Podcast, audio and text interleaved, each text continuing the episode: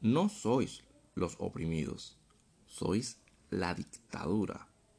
Vos censurás todo lo que no te gusta, todo lo que no se alinea a tu ideología.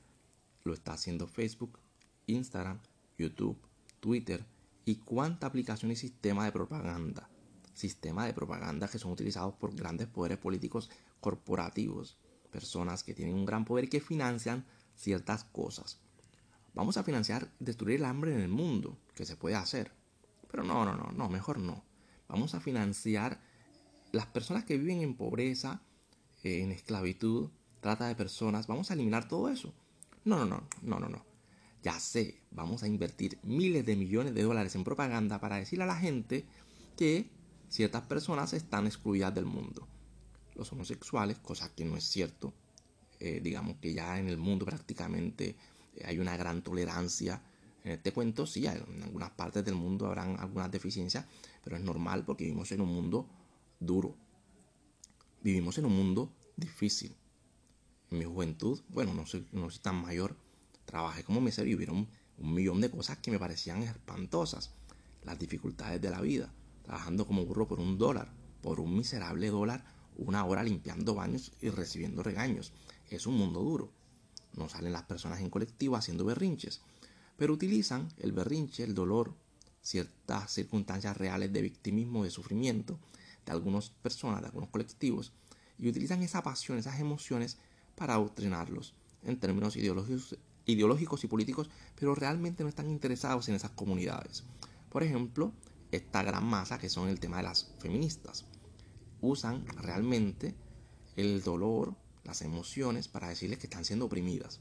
Las están matando, le dicen a las frutas, cuando la verdad es que mueren 10 hombres por cada mujer. 10 hombres por cada mujer. Podemos decir también que nos están matando, porque vivimos en una sociedad violenta. Mira, mira, cuando un hombre te abre la puerta, eso es machismo, micromachismo. No, simplemente queremos ser caballeros, porque así nos hayan educado. No el machismo patriarcado, sino ustedes mismas que nos hayan dicho que debíamos hacer ciertas cositas para cuidar de ustedes. Hoy obviamente hay una gran discusión entre la gente. Unos tendrán más la razón que otras, otras tendrán más razonamiento que otro, pero nos quedamos en la superficie discutiendo entre nosotros sin entender el problema de raíz.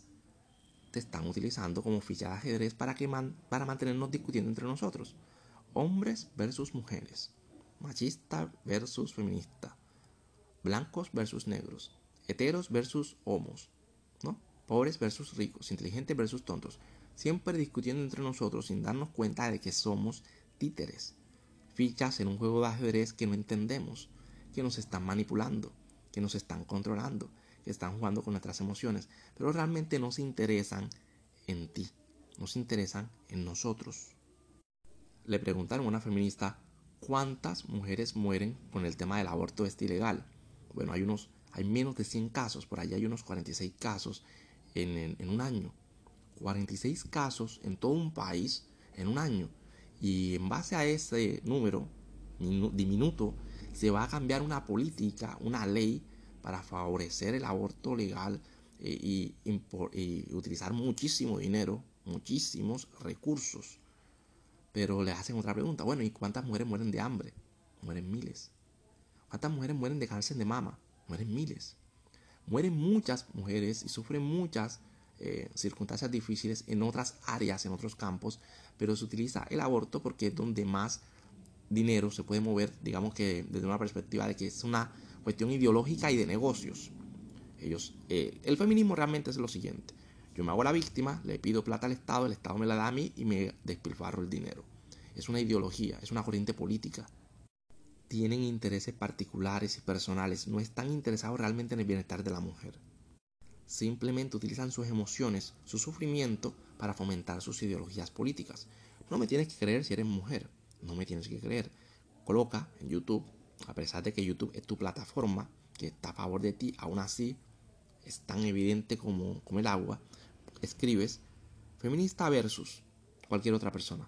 Feminismo versus cualquier otra persona y escucha los debates las estadísticas, los números, las evidencias, quién sufre más, quién, es más eh, vulnerable, quién sufre más de suicidio, quién se enferma más, quién sufre más de accidente, quién es más explotado en los trabajos, etcétera, etcétera, etcétera. Los números, las estadísticas te van a evidenciar que es el hombre, gran parte, el que más sufre. Y sí, los hombres no andamos por allí quejándonos. Es un mundo duro, es un mundo difícil. Pero el propósito de mi canal, de este pequeño espacio, digamos, es una pequeña catarsis de radio para caballeros donde alguna fruta inteligente puede decir, oye, este carajillo dice algunas cosas sensatas y en la otra no estoy de acuerdo. Está bien, está bien. El problema es cuando tú dices, hay que callarlo, hay que bloquearlo, hay que censurarlo, porque no estás demostrando que estoy equivocado. Lo que estás demostrando es que te da miedo lo que digo.